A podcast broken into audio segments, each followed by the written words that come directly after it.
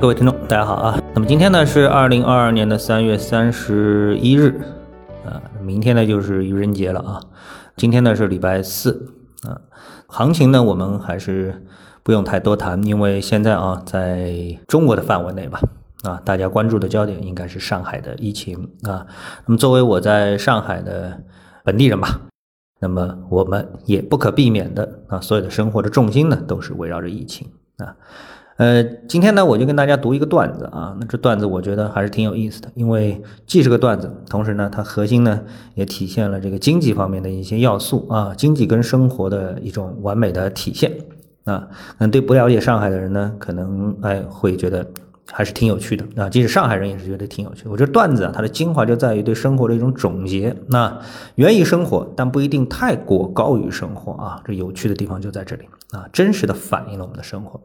这段子呢叫疫情下的上海，它是以房价来把各类人群来进行了一个分类啊，看上去很残酷，但是事实上也是一个现实啊。房价四千万以上的业主。啊，除少数受疫情冲击卖房的人以外，基本生活不受影响，不是出入自由的，那么就是小区几十户人家该怎么生活还怎么生活。那关键点呢，就是这小区啊不会很大，都是这个就几十户人家啊。当然这个啊略有不精确啊，这个人数应该还不会这么少啊，因为上海有几百户人家的这个四千万以上的，应该说也是很多的。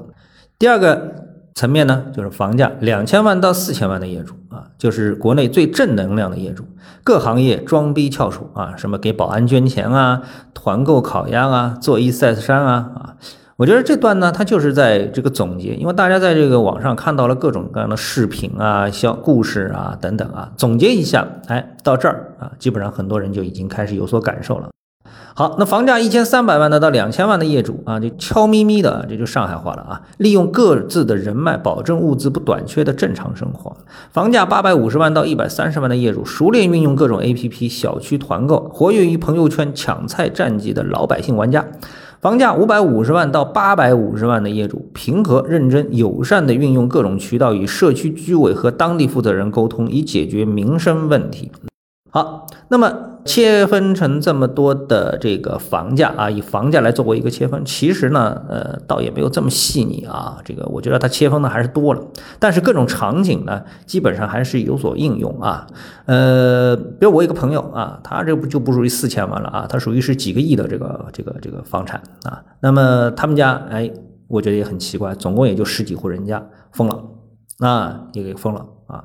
呃，然后呢？这个还有呢，就是我们说的啊，经常会碰到的，大家都在捐钱啊，捐西瓜。这个我前两天也碰到了啊，也听说了啊，所以呢，各方面都有啊，但是总体上我觉得啊，还是比较平和，可能。呃，我这儿住的这个附近啊，嗯，应该说八百五十万以上的房子可能不多吧，所以我就没碰到这样的一个情况。对，还有一个呢，就是异地啊，这个对我们上海可能还会有一些误解。比如说我一个朋友呢，他就从苏州想给我寄一些东西，他说你们是不是上海物资短缺啊？从网上看啊。啊，那么上海呢？我觉得这恐慌性是有的啊，但是要说物资短缺吧，我觉得这可能就是自己吓自己的啊。物资是绝不短缺，但是呢，这个异地啊，快递到上海基本停了啊。我在网上买的东西基本上一直都处于未发货状态啊，但是呢，小区门口呢又堆满了各种快递，所以我就搞不懂了啊。这个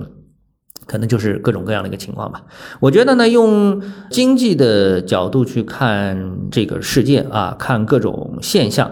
肯定要比我们在比如说业主群里相互对骂啊，住呢是住着这个上千万啊，可能是一千五百万的房子，比如说我一个朋友啊，但是从早骂到晚，呃，他也是在群里给我们直播转播啊，我觉得这个呢就实在是太掉份儿了啊。好，那么上海呢就目前是这样啊，这个浦西啊，我在浦西，可能今天呢是正式进入到。嗯，这个分成啊，半分成，说鸳鸯火锅啊，这个半分成的这么的一个状态，今天是出不了小区了啊。但是，呃，我的生活应该说比较是正常啊，比较正常，基本上没什么改变，因为我本来就绝大部分情况下就是生活在网上啊，所以呢，这个肉身啊，我觉得还是比较嗯